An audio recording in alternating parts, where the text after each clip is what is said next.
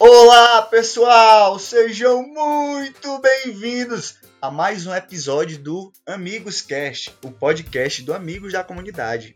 E hoje a gente tem um convidado super especial, mas antes de falar sobre ele, queria dar as boas-vindas mais uma vez para o Danilo. Olá, pessoal, como é que vocês estão? Para Ana Rafaela. Olá, pessoal, tudo bom com vocês? E eu esqueci de me apresentar, mas eu sou o Ian, né? Vamos para mais um pod com ele, Flávio Guedes, que pediu para ser apresentado só como Flávio, mas na verdade ele é ator, diretor, produtor, pedagogo, é um cineasta completo. Seja bem-vindo, Flávio. Olá, obrigado. É um prazer estar aqui com vocês para bater esse bate-papo que espero que seja bem gostoso para vocês, como tenho certeza que vai ser para mim. então, pessoal, a gente vai conversar hoje um pouco sobre o cinema, mais especificamente o cinema brasileiro, tendo essa participação ilustre. Então, vamos deixar de papo furado e vamos conversar. Então, você que nos escuta já deve ter percebido que nós do Amigos Cash gostamos de um bom filme, a gente adora essa temática de cinema. E eu acho que nessa quarentena, com esse tempo livre, tá dando é pra pôr em dias aqueles filmes que a gente queria assistir, aquelas séries que a gente gosta. E hoje queremos mostrar um pouco mais sobre esse mundo que tanto encanta, né, com as suas histórias e suas gravações e reproduções cinematográficas, baseadas em ficção ou não. Para isso a gente convidou somente o, o multicompleto Flávio Guedes, né, que já produziu vários curta, média e longa metragem, principalmente na região de Picos, para bater um papo aqui conosco. É um prazer né, ter um cineasta aqui conosco. Quem imaginaria que o Amigos Cast né, um dia estaria entrevistando um cineasta? E uma coisa que eu gosto muito e percebi bastante é que hoje em dia ninguém faz só uma coisa, né? Todo mundo está envolvido em várias coisas. Você é, cursa um, um determinado curso, mas é, produz outros tipos de conteúdos. E o Flávio, ele é pedagogo. E Flávio, eu queria saber se essa sua paixão de cineasta veio antes ou depois de você cursar, né, esse, é, a graduação de pedagogia. E como é que foi essa descoberta? Então, uh, na verdade, a minha paixão inicial foi como ator, né, pela interpretação em si. Eu comecei fazendo teatro na escola. Aos 18 anos, eu comecei a minha profissionalização no teatro.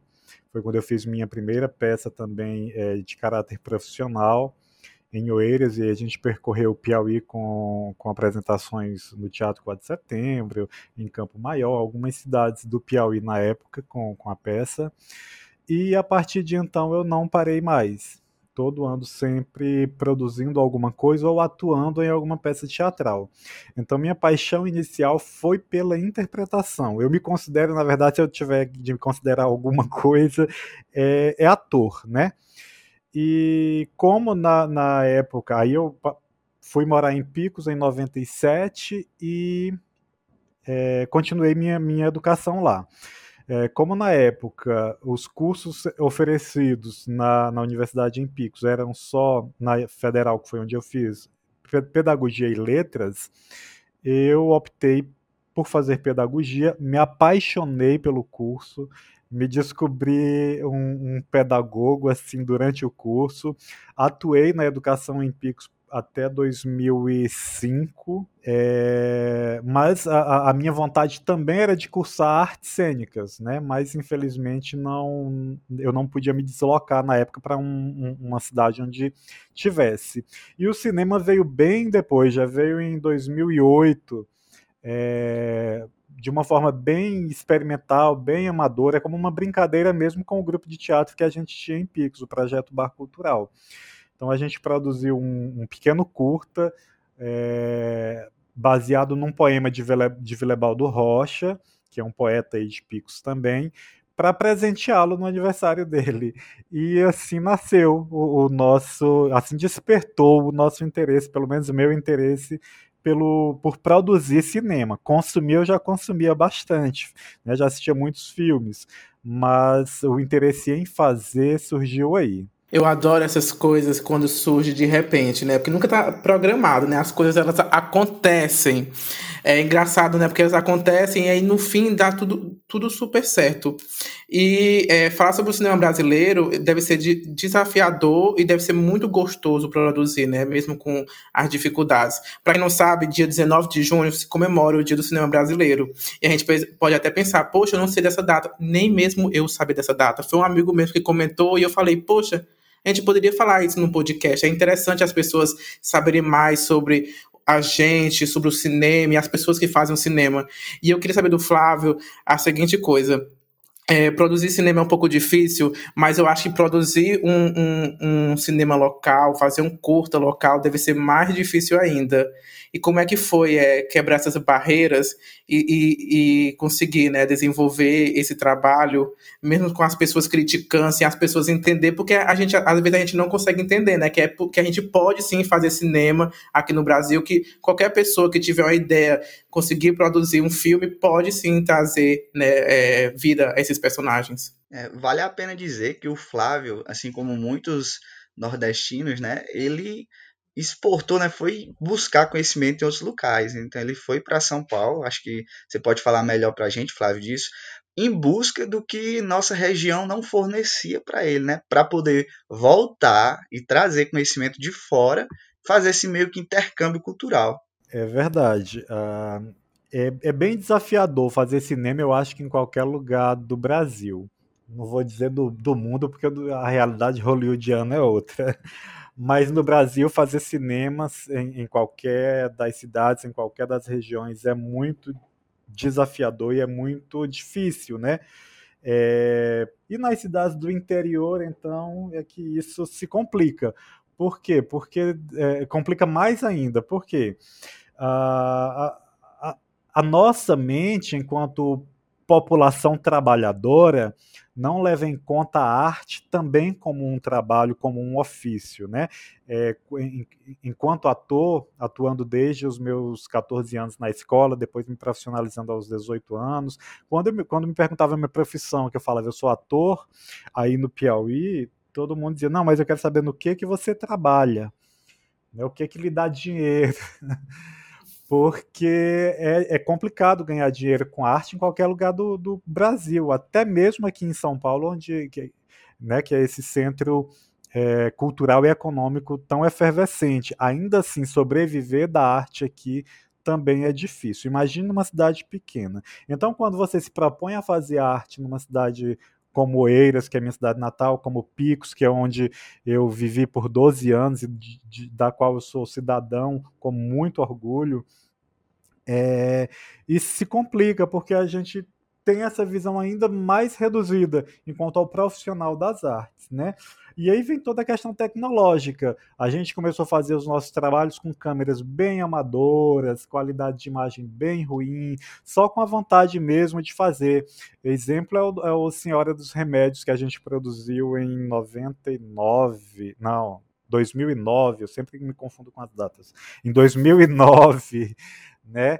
E, e, a gente começou a produzir em 2009, foi quase dois anos só de produção, né, gravação, tinha muito figurino, era um filme de época, eram é, é, mais de 100, 130 atores e figurantes atuando no filme, então foi muito complicado, foi muito trabalhoso, e para completar, a gente teve nosso material roubado, na época, e aí tivemos que reeditar o filme com o que conseguia de, de imagens é, baixadas em outras plataformas. Então, tudo isso foi reduzindo a nossa qualidade. Imagine só aí a trabalheira que foi. Mas, como a gente tinha o compromisso de, de fazer, a gente acabou lançando, né? E na época eu já estava é, é, com minha transferência efetivada aqui para São Paulo. Então a gente fez tudo, finalizou o filme muito na, nas pressas mesmo para lançar e logo em seguida, no mês seguinte, eu vim para São Paulo como eu disse, inclusive no discurso do lançamento do filme Senhora dos Remédios aí em Picos, é, vim mesmo em busca desse conhecimento, Ian. Buscar aprender coisas que, infelizmente, no Piauí eu não tinha acesso, assim, na prática, né? Na, o conhecimento teórico eu sempre busquei, mas na, na, na no estudar praticamente, né? É, é interagindo e trocando com outras pessoas, é, só mesmo em cena, nas nossas, a, a, nas nossas montagens. E eu vim em busca desse conhecimento, vim, estudei bastante teatro, estudei bastante TV, e em cursos mesmo, e o cinema eu fui estudando muito por conta própria. A partir desse, desses, desses dois cursos, é, de cinema e, de, e, e teatro, é, para atuação, eu fui também me despertando em estudar o conhecimento técnico de cinema. E aí, para voltar mesmo e, e continuar os nossos trabalhos artísticos aí em picos. O Flávio acabou tocando né, na questão que eu ia perguntar, que ele foi para São Paulo, mas é, os, a produção, é, as obras continuam ainda sendo influenciadas aqui do Nordeste, da região que ele viveu. Então, assim, né, não é só ir embora, né? Tem aquele retorno, de, devolver né, o que aprendeu. E isso deve ser o. Mesmo com a dificuldade ainda existindo aqui na nossa região, mesmo elas ainda pendurando, é, eu acho que o, o investimento final vale a pena, né? Você conseguir é, levar uma produção sua, fazer uma produção sua e as pessoas começarem a reconhecer, né? Esse trabalho, esse esforço que deve ser muito grande. Ah, sem dúvidas. E eu acho que a arte ela, ela precisa estar em todo lugar, mas sobretudo nos lugares onde o acesso a ela é, é, é mais carente, né? Onde tem menos a, a propagação da arte. Não que tenha menos artistas, mas que tem menos valorização e propagação da arte. Então, meu interesse sempre foi vir e voltar. E voltar para continuar a fazer arte aí. Voltar eu já não sei se eu vou, no sentido de morar né? Mas eu sempre volto e, e, faço trabalhos no audiovisual aí. Aqui em São Paulo também eu tenho desenvolvido alguns, tenho, já, já fiz alguns curtas, inclusive um deles já, já que, que eu fiz aqui é, já teve festivais, vários festivais nacionais, festival internacional, né? Uh, mas eu nunca deixei, nem vou deixar, espero, de continuar trabalhando também aí no Piauí que é onde estão tá minhas raízes, onde está minha paixão, onde estão tá meus amigos de verdade e onde está toda a fonte da arte que, que é, da qual eu me abasteci e ainda me abasteço. Flávio, você tocou, né, que faz algumas produções e está fazendo produções aí em São Paulo. Eu queria saber, essas produções, elas têm uma cara nordestina? Bebe dessa fonte? É, tá, nós estamos aí também, que o Brasil é muito grande, né? Então acho que quando a gente fala de cinema, a gente tem que se ver no cinema. E imagino que é, algumas pessoas não devem, a gente não está acostumado a se ver no cinema, né? Quando a gente vê um filme nordestino, a gente sempre acha graça, mas é, ali é, é, é, é, como eu posso dizer, ali as pessoas do Nordeste, né? Não que elas estejam fazendo graça, não que a gente seja engraçado, mas a gente acha estranheza, né? Quando se observa no cinema, quando se identifica eu acho muito assim do cinema brasileiro, minha opinião é muito assim, nesse sentido, né? Às vezes a gente não tem é, esse, esse olhar assim que vai além. Poxa, a gente tá no cinema, poxa, ali, ali é uma coisa, ali é um ditado popular que a gente escutou nossa infância todinha. Eu acho que isso tem um peso muito enorme. Eu acho interessante tu falar disso, Dan, porque assim, é, mais antigamente era tão comum a gente ver sucessos nacionais com a temática nordestina, né? Puxando a sardinha aqui pra gente é, o Alto da Compadecida, Lisbela e o Prisioneiro, era tanto filme maravilhoso que eu vi que de um tempo para cá a gente está sedento né, de produções com essa cara nossa. Acaba que se isso acaba sendo ruim, né, diminuindo o número de produções com essa temática, uma coisa que eu estou vendo que também está mudando com o tempo é de que, por exemplo, nas novelas, né, saindo um pouquinho do rumo do cinema, o nordestino era tratado como a empregada da casa, né, nesses papéis assim, e isso também está diminuindo. Então, é, pelo menos é, nem tudo está sendo ruim, né? Pelo menos algo está acontecendo nesse mundo. Então, uh, eu acho assim, eu, realmente o Brasil é um país de muitas caras, é muito gostoso quando a gente vê algo e a gente se identifica, a gente se vê retratado ali. Uh, mas assim, eu acredito que, que na verdade, o cinema nordestino, atualmente e de uns 10 anos para cá, é quem está dando a cara do cinema brasileiro e é quem está levando o, o, o, cinema brasileiro para fora.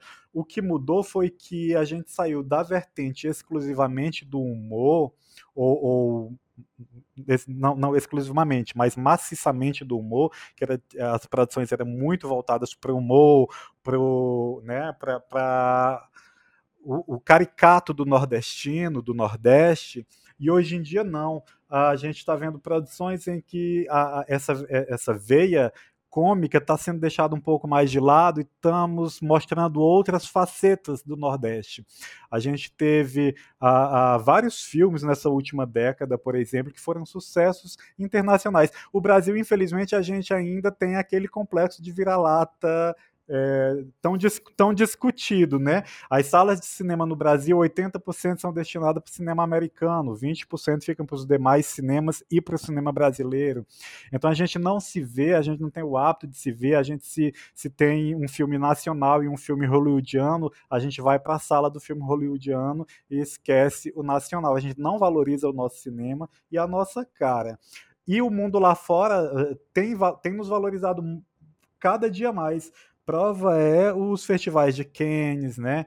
É, enfim, vários festivais pelo mundo afora é, é, selecionando filmes brasileiros e premiando filmes brasileiros. Nesse último ano, por exemplo, a gente teve dois filmes nordestinos premiadíssimos no Festival de Cannes, aclamadíssimos no, no, é, nos festivais internacionais, que foram o Bacurau, uh, do Kleber Mendonça, e a Vida Invisível, que na verdade não é um filme nordestino, mas é um filme de direção nordestina, que é do Karim Aurons, que também fez é, é, um filme que eu amo de paixão, que é Madame Satã, fez o Praia do Futuro. Todos esses são filmes nordestinos. É, teve, tivemos o Tatuagem, aclamadíssimo, dentro e fora do Brasil. Né? O cinema pernambucano ele tá, tá trazendo uma qualidade assim para as nossas telas magnífica, mas infelizmente a gente ainda não tem o hábito de ver.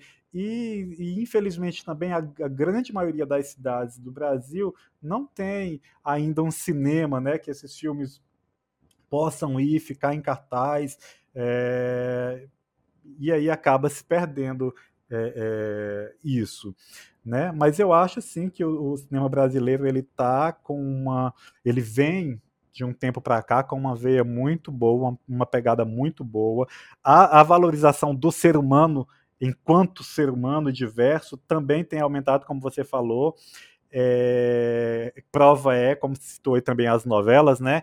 Que o nordestino deixou de ser o empregado, deixou de ser o coitadinho, deixou de ser é, enfim, o retirante, e está ganhando papel é, de pessoas como qualquer outra, né?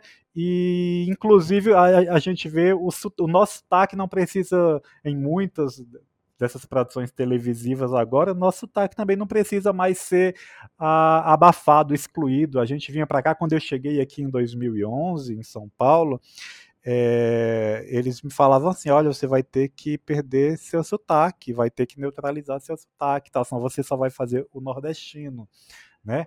E, e hoje não, hoje a, a, você não precisa mais abrir mão do seu sotaque, das suas raízes. A gente vê, por exemplo, o Jesuíta Barbosa, que fez muitos desses filmes que eu citei é, do, do, do cinema nacional nos últimos anos e já fez algumas produções na TV e em nenhuma delas ele precisou suprimir o sotaque nordestino carregadíssimo que ele tem, né? Tava aqui prestando atenção na fala do Flávio Guedes, né? Ele citou tantas obras, né, brasileiras, e eu fiquei, gente, eu, eu não conheço muitas, né? Não me veio na cabeça, assim, nem a, a imagem do filme. E isso não é, uma, não é um, um, um, um erro nosso, é um defeito, né? Da gente não realmente conhecer. E é interessante a gente escutar, né? Quantas produções, saber quem são essas pessoas que estão produzindo e saber que esses filmes estão sendo é, fora do Brasil homenageados, né? É, concorrendo. E um desses filmes foi, no caso, Bacurau, né? Que foi muito é, difundido, as pessoas assistiram muito nas sessões no cinema. É, as pessoas torceram muito para que ele estivesse presente no Oscar.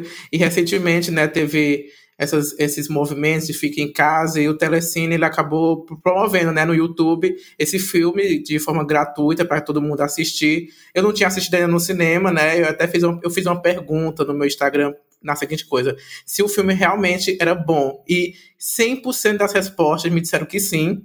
E quando eu assisti, eu tive a certeza que realmente o filme é muito bom, vale a pena você assistir é, essa produção brasileira e não deixa a desejar em nada, né, comparado com as outras obras que a gente vem acostumada a assistir todos os dias.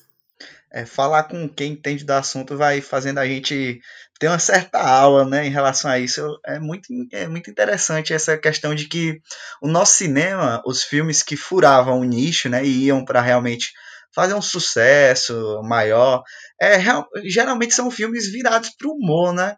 E não que o humor não seja maravilhoso, mas faltava um pouquinho né, de vários outros gêneros. Eu acho que isso é, é, é muito legal dessa fala do Flávio. Eu vou pegar isso para mim, acho que está sendo realmente uma aula te ouvir aqui, Flávio. Mas, é, girando aqui um pouco o assunto, eu queria entrar contigo numa questão que é o seguinte. É, com, esse, com essa pandemia que a gente está é, enfrentando e com os maiores déficits de gastos públicos, a gente vê que essa realidade que é complicada, que é difícil, principalmente para as pequenas corporações, pequenos produtores de, de curtas, né, metragens, longa-metragens, como você já foi um dia agora bem maior, mas já foi um dia lá na nossa terra no Piauí, então, o financiamento público acaba sendo que o horizonte que a gente vê aqui vai ser um pouco complicado, né? E aí me vem na cabeça, cara, que tipo assim, a gente só muda uma sociedade quando a gente implanta cultura nela.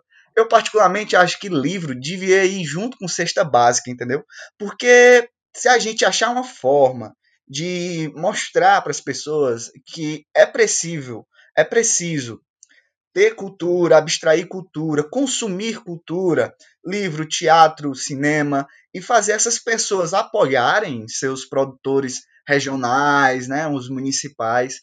Então, isso pode acabar sendo um fator gerador propriamente de, de como eu posso falar, de promoção, né, de novos filmes, de novas, é, de novas criações artísticas, dentro do município. Eu imagino, por exemplo, que se a nossa própria cidade, falando assim, nós mesmos, porque eu me ponho nisso, tivéssemos dado um maior apego, uma maior atenção a produções como as suas, que foram feitas aqui na nossa cidade, a gente poderia ter muitos mais produções de outras pessoas que tinham ideias legais e que acabam não tendo financiamento público, porém, se existisse um, um, um anseio da população por tal produção, ela seria muito mais fácil de se fazer, né? Sem dúvida, Ian, você tem toda razão. Inclusive na colocação de livros na cesta básica, né? Eu super apoiaria. Então, uh, mas é isso mesmo. Eu acho que assim, o combustível para todo artista é, é, é, o público, né? Se tem público, é, principalmente para as artes cênicas que essencialmente dependem do público massivo, assim.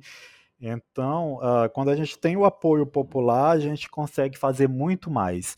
E ainda que sem financiamento, como é o caso das nossas produções aí em picos, né? A gente consegue, pelo menos eu, é, fazer muito do pouco que eu faço por conta da disponibilidade dos atores, da equipe com, com, as, com a qual eu me envolvo, que, que acaba todo mundo, que é todo mundo muito é, apaixonado pelo fazer artístico. Então a gente consegue desenvolver mesmo com todas as dificuldades financeiras que a gente enfrenta, com toda a falta de, de apoio financeiro que a gente enfrenta. E de fato, uh, com o momento atual, o contexto histórico político atual que a gente está vivendo, as produções grandes também, nacionais, vão já vão passar a sofrer um baque, né? Acredito que não nesses próximos três, quatro anos, porque uma produção grande, ela começa uh, muito, muito, muito antes de chegar à tela. Então já tem muita coisa que está em andamento, em processo de finalização, e a gente vai ver ainda algumas produções agora nesses próximos três, quatro anos. Mas esses cortes que estão sendo feitos hoje na cultura, no cinema, enfim, eles vão atingir, eles vão atingir muito, vão impactar muito os filmes pós esse, esse período de quatro anos uh, que, que a gente vai passar, né? É, é, esses, essas produções que vão deixar de receber esse financiamento e que tal se vier a receber vai ser num futuro uh, distante, não sei. É, esse, então esse impacto ele não vai ser talvez tão assim imediato, mas ele vai vir para as produções grandes também, infelizmente, né? E é isso, a gente a gente consegue fazer cinema aí no Piauí. Acredito que no Piauí inteiro é muito dessa forma que eu ando fazendo, sem muito apoio, né? Uh, algumas produções na capital, em Teresina, já estão conseguindo é, engatar um pouco, ainda muito é, fraco em relação ao cinema nacional, né, em termos de financiamento, mas já está surgindo alguns editais na capital de, de, valorização e de incentivo, de fomentação à produção audiovisual.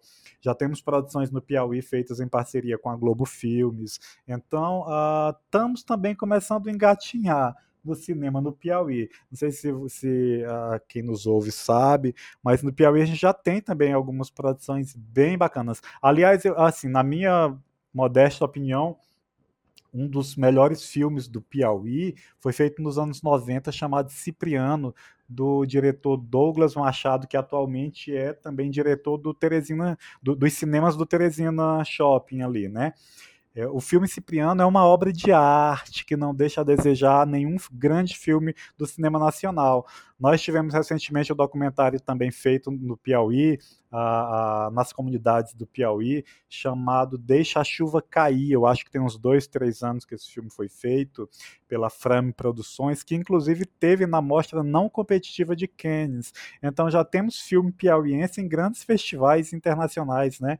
ainda que em mostra não competitiva. Isso é muito bom. É sinal de que, a, apesar de a passos muito lentos, 120 anos depois do cinema brasileiro ter nascido, né? Uh, mas a gente está conseguindo dar alguns passos, o que me deixa muito feliz.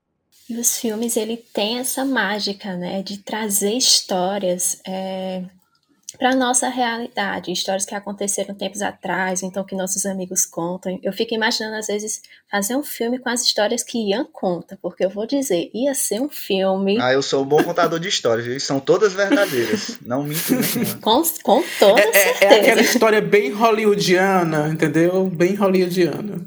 Uma coisa assim que tem que ir para a tela de cinema um dia, quem sabe, vamos tentar produzir.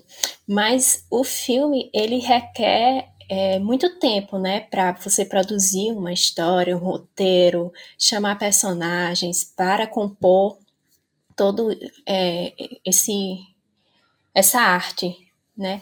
E eu queria saber, Flávio, de onde é que surgem essas inspirações, essas histórias de suas produções, sejam elas de curta e longa metragem.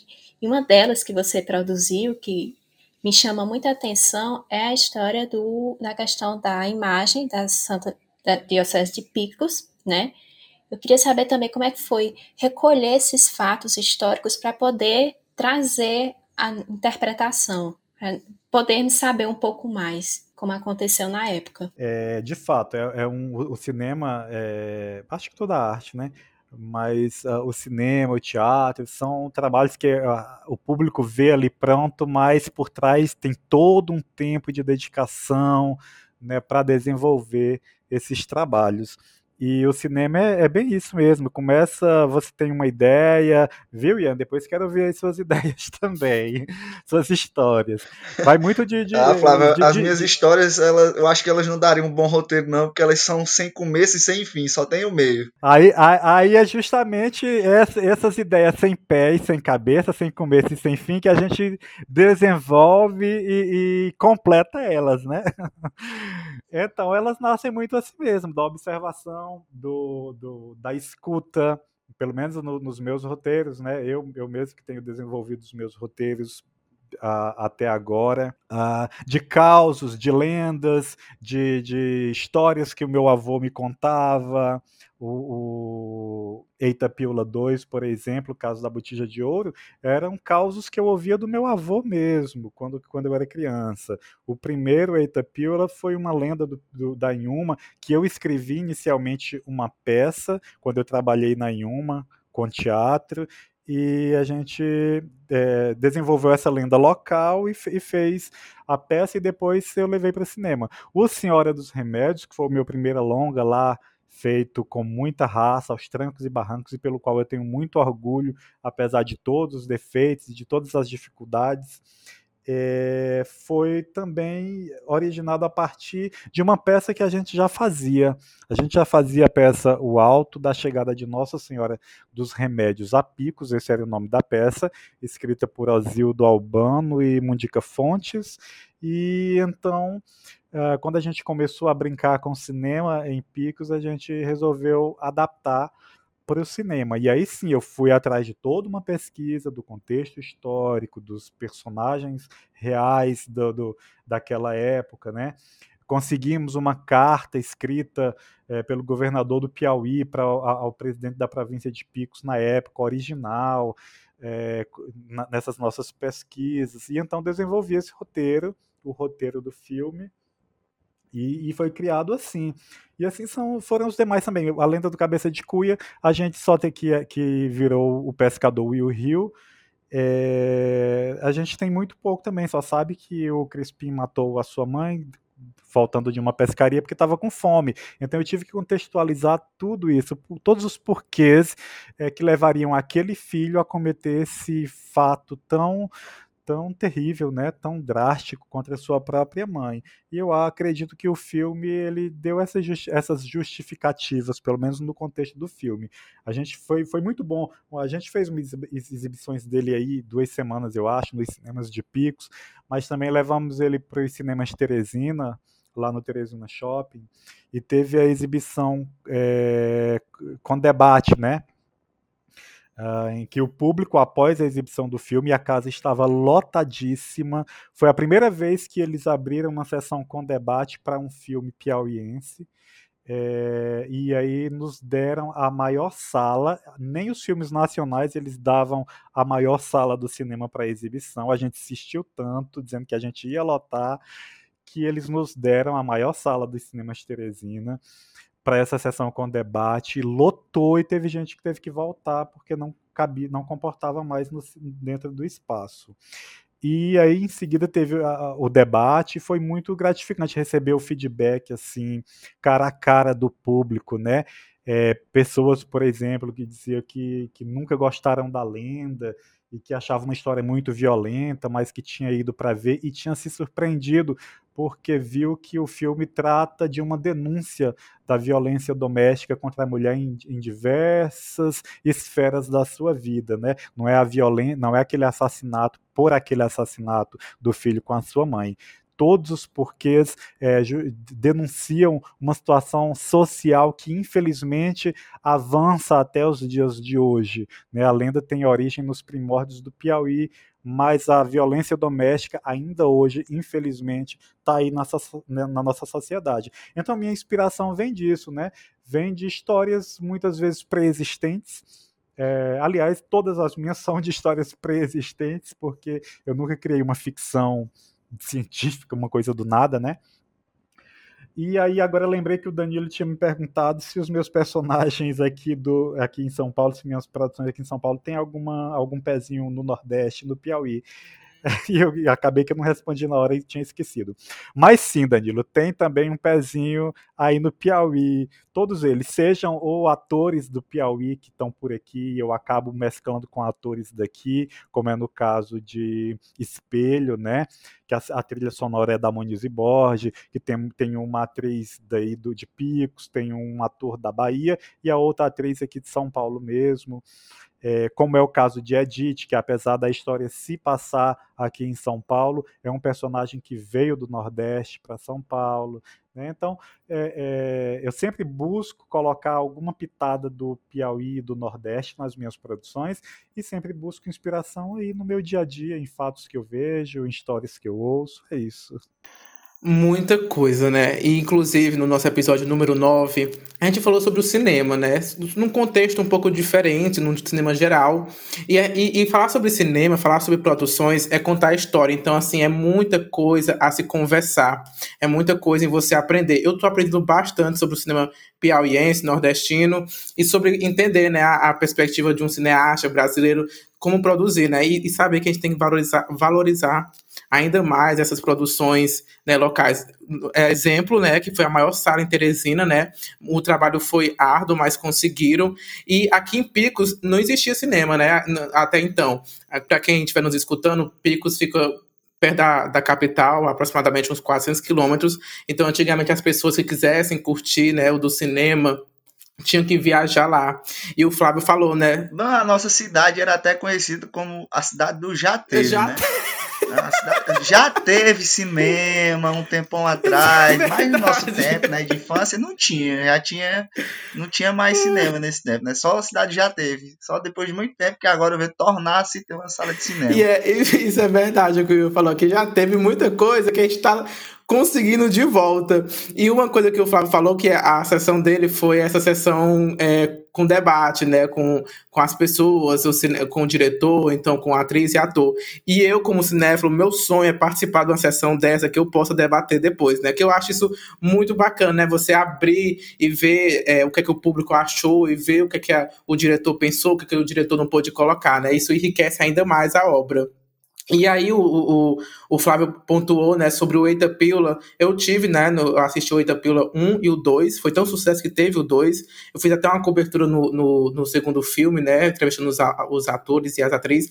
E eu queria que ele falasse um pouquinho desse filme, né, que ele conseguiu entrar no cinema aqui, né, não foi fácil, não ficou muito tempo, mas as pessoas gostaram. É um filme que tem uns personagens bem cativantes, é um filme que traz é, bem a cara do, do, do Piauí, né, são pessoas que eu vou levar para aquela questão assim bem bem que é verdade mesmo, é uma coisa assim, nossa, mas que não fosse com preconceito, mas tipo assim, falar alto, que a gente fala alto, eu falo alto, esse negócio de sentar no meio das calçadas e ficar conversando e ter essas brigas de vizinho, enfim, o filme traz muito disso, né, muito da gente, e como é que foi construir essa história e produzir, né, exibir ela.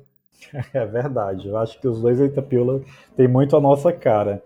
Apesar da, da, indumentária do figurino ser uma coisa mais folclórica, mais. Ai, o, o, o, figurino, que o figurino, eu acho que ele é o, a cereja do bolo. Pra você que tiver morrendo de vontade de saber como é esse figurino, depois o, o Flávio vai dizer onde você consegue é, assistir, né? Mas o figurino, ele te encanta porque ele te diz que aquilo tudo é uma coisa lúdica. Então, assim, é para você curtir do começo ao fim aquela história. É o que me passou quando eu assisti aquele filme. É isso mesmo é, trazer um pouco da, da, nossa realidade, mas de uma forma bem lírica, né? E poética, eu acho. Apesar do. Eu acho que o humor também pode ser poético, e eu acho que os Eita Pílulas é, são. Mais o, mais o um do que o dois, talvez.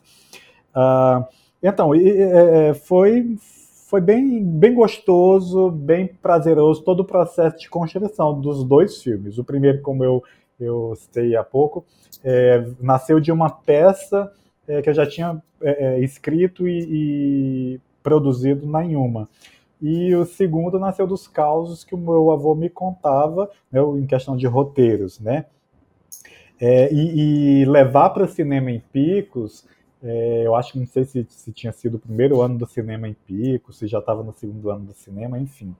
Mas foi bem desafiador. Levar o, foi o primeiro filme produzido na cidade, levado para o cinema da cidade e foi muito desafiador porque a gente teve que negociar por um bom tempo essa exibição com os donos do, do Multicine Cinemas, é, com sua agência central que fica em Goiânia, né? Então a gente teve toda uma negociação extensa de convencimento de que o filme tinha qualidade, de que é, a gente conseguiria levar público às salas de cinema, de que o cinema não teria prejuízo com a exibição. Então a gente teve todo um trabalho de convencimento do, do, do a, a, junto aos donos do cinema. Acho que o Gesualdo foi um, um, braço muito forte nesse sentido, porque ele participou mais dessa negociação em termos de cobrança do que eu. E, e enfim, conseguimos, né? Eles, eles tiveram que eles pediram e quiseram assistir o filme antes, né?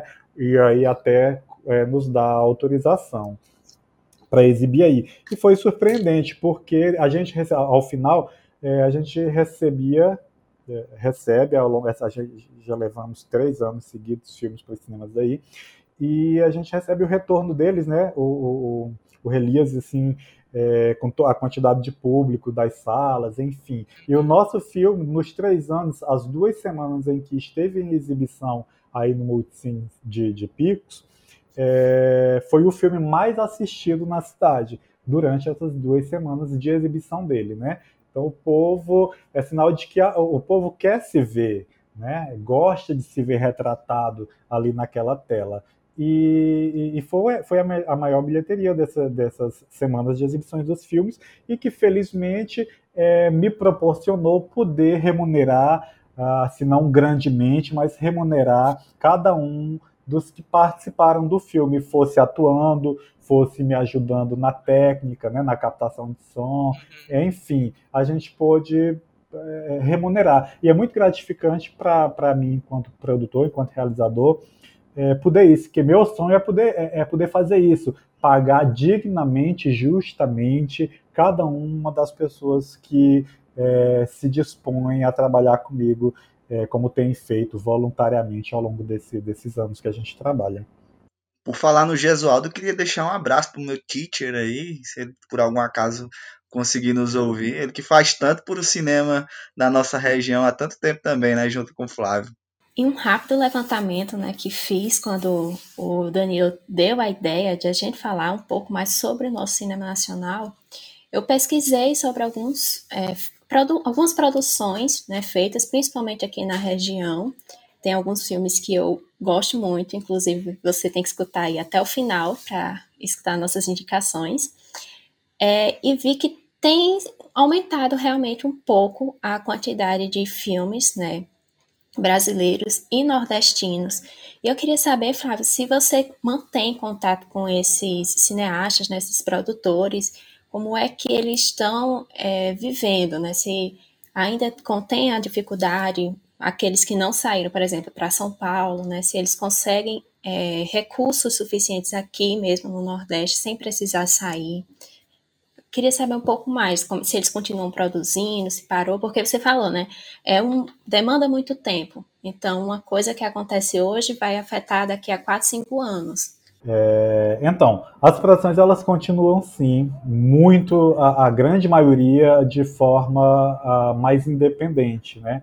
Assim como o meu, dependendo muito de editais é, regionais, estaduais, municipais. No Nordeste, é, principalmente no Pernambuco e no Ceará, o fomento ao cinema ele tem crescido muito. Prova é que, como eu falei também, o, o Pernambuco está sendo o maior exportador de cinema nacional, tanto para dentro do Brasil quanto para fora do Brasil. Nós temos, inclusive, é, um, um, cineasta daí de Picos, Tiago Aguiar, Tiago Ibiapino, alguma coisa assim é, que ele é formado em cinema lá no Pernambuco, pela Faculdade do Pernambuco. Já trabalhou é, é, é, de forma indireta em alguns filmes de produção e de destaque nacional, como é o caso de Aquarium. Não sei se vocês é, lembram desse filme, né? E é daí de Picos, né? Tá, podia ser, ser uma captação de som, podia ser uma assistência técnica é, em alguma área ali do filme, mas temos um picoense aí numa grande produção nacional, né? O nome dele está lá nos créditos do filme. É, e sim, tenho contato com alguns por conta de, de alguns festivais é, em que eu já estive que acaba cruzando, né? Os produtores acabam se encontrando nesse meio, né? É, já tive em festivais aqui em Minas Gerais, aqui em São Paulo mesmo, aí no Piauí, no décimo Festival de Cinema e Vídeo dos Sertões. Então, os produtores eles acabam se é, se conhecendo, trocando muito nesses festivais é, que servem muito para o fomento e propagação do audiovisual brasileiro. Né? Infelizmente, a gente não tem é, tantos assim quanto poderíamos ter ainda no Brasil. mostras, pelo menos, se não festivais, pelo menos mostras, né? Mas a gente já tem algumas, algumas bem, bem bacanas, bem importantes. As duas maiores, onde há esse maior encontro, mas infelizmente não tive nenhuma das duas, é o Festival de Gramado e o Festival de Cinema Brasileiro lá em Brasília. Mas também já tivemos piauiense é, nesses festivais. A Dácia Ibiapina é, esteve lá em, em, do, em Brasília, né, no Festival de Cinema Brasileiro, com retratando, documentando a vida de um dos nossos é, cineastas independentes aí da região, que é o, o Dedé, lá de Suapara. E tive, temos também a Carla Holanda, que fez o filme Kátia, né? É um, também um documentário sobre a, a primeira transexual brasileira a ter um cargo público no, no país, que inclusive é minha prima, a Kátia da Colônia, né? Que primeiro foi vereadora, depois virou vice-prefeita, enfim, teve destaque nacional. E ela documentou a vida da Kátia e esse filme também viajou os maiores festivais do Brasil e do mundo. Então a gente acaba é, cruzando com alguns bons nomes em festivais desse tipo. E eu tive o prazer de encontrar e de conhecer alguns é, em eventos desse tipo. Flávio, você tocou muito né, nas questões das produções, é, nos filmes, nas histórias. Eu queria que você falasse aqui para o pessoal que chegou até falando no nosso podcast, quem são esses atores e atrizes, assim, os nomes deles, né? Relembrar essas pessoas que estão aí, que têm dois empregos e, e vai fazer cinema, que vai pegar um pouquinho daquele tempo de descanso e vai é, se doar para nossa arte local. Então, eita, agora eu vou com certeza deixar injustamente alguns nomes de fora, né? Mas é, muito, mas é muita gente. Eu vou citar os que eu for lembrando aqui, os que eu não lembrar, por favor, me perdoem. É, mas nós temos, então, o Sávio Barão, né? Que além de estar tá me ajudando muito no cinema, já é, foi, foi meu paizão no teatro aí em Picos. A Zenite Nunes, Deisiane Nunes, é uma família de atores. É, Ruth Barão, Regina Iris, a, a, a Maria Nilza, que eu tive o prazer também de tê-la num dos meus filmes. Ai, gente, é muita gente. Jesualdo Alves, que foi embora daí. Algumas descobertas, como a Jaísa Moura, que é da Picos, e agora ela está percorrendo o sonho dela de ser atriz profissional, foi estudar teatro no Pernambuco. O Samuel Nascimento, a Lua, que também teve comigo no último Eita Pílula. Então é uma ruma de gente, no palavreado bem piauiense, que está aí é, resistindo né, na arte cênica no Piauí e em, especialmente em Picos. O Juscelino Moura, que eu também não posso deixar de citar. É isso. Flávio, o pessoal que ouviu aqui a nossa conversa, tão grandiosa. Agradeço novamente a você por estar aqui conosco. Mas para esse pessoal que quer te encontrar nas redes, quer conhecer um pouco mais do teu trabalho, então eu queria que tu deixasse como é que elas te acham, como é que elas podem achar algumas das suas criações. Tá, então a, a maioria, não estão todas liberadas, mas a maioria da, das minhas produções, sejam de curtas, sejam de longas, é, e, e também clipes musicais, estão no canal do, do do nosso, do, no nosso canal de cinema, que é o Curta e Cine é, no YouTube. Tô, a grande maioria está lá disponibilizada. Algumas não estão disponibilizadas, por, por, mas um dia ainda serão. Então, quem quiser acompanhar as produções, pelo menos as, as, as produções minhas, locais, né? É só acessar lá no YouTube o curtaicine.com e adquirir. Eu sei que também que tem alguns é, disponíveis em DVDs aí por, por, é, nos camelôs de Pix, eu acho, né? Mas DVD mesmo eu só fiz, só fiz um, eu acho que tá ficado, caindo muito em desuso, né? Tá indo mesmo para as mídias digitais, então a gente está disponibilizando assim. Aproveita, pessoal, aproveita que está disponível gratuitamente no YouTube. Flávio, deixa só o teu Insta também para o pessoal te achar por lá. Tá bom, então quem quiser é, me seguir aí no Instagram é o arroba Flávio Oguedes. É só procurar lá. Vai ser um prazer ter você comigo. Amigos Indica. É isso aí, vamos para nossas dicasinhas, né? Nossas dicasinhas legais. Minha dica de hoje vai para um Instagram que é muito legal. Eu sou um amante assim de cinema e eu gosto muito de fotografia, né? Eu adoro uma paleta legal e tudo mais. E tem um Insta chamado Color Palette Cinema. É, o arroba dele, né, é color palette com 2T ponto cinema. Esse é um Insta que ele põe é, as cenas dos filmes e ele põe a paleta de cor que foi usada em cada cena embaixo. É muito interessante, muito legal e tá super indicado. Bom, a minha dica de hoje vai ser uma série totalmente brasileira. Ela está disponível na Amazon Prime, então se você tiver acesso, dá uma força lá. O nome da série é Sheila de Charme. Sheila de Charme, pesquisa lá que você vai encontrar. São episódios de 10 minutos. É de uma amiga nossa aqui do mundo dos podcasts. É da amiga da Cristina. Não, Cristiane, desculpe. Então, se você quiser conferir, acesse e assista. Que se ela conseguir muitas views vai entrar a segunda temporada na, na, na Amazon Prime. Então, assim, fortalece. São episódios de 10 minutos super rápidos. Maravilhoso. Minha dica de hoje, para mim, é que tem tudo a ver com o que falamos um pouco, né? Que é o Cine Hollywood. Tem o filme 1 e o 2, que é a Chibatada Sideral. Eu amo, que é um filme de comédia. Ele é todo em cearense, tem até legenda para vocês que não conhecem, né? O palavreado do cearense. Legenda em cearês. É cearês, é fraco não o negócio. E ele é produzido por um cearense, né? O, não sei se é Alder Gomes, se fala assim o nome dele, mas enfim. Vale muito a pena e ele trata um pouco realmente dessa questão, né? De tentar trazer o cinema e no Chibatada Sideral também ele tenta fazer o filme e vocês precisam assistir, a comédia garantida.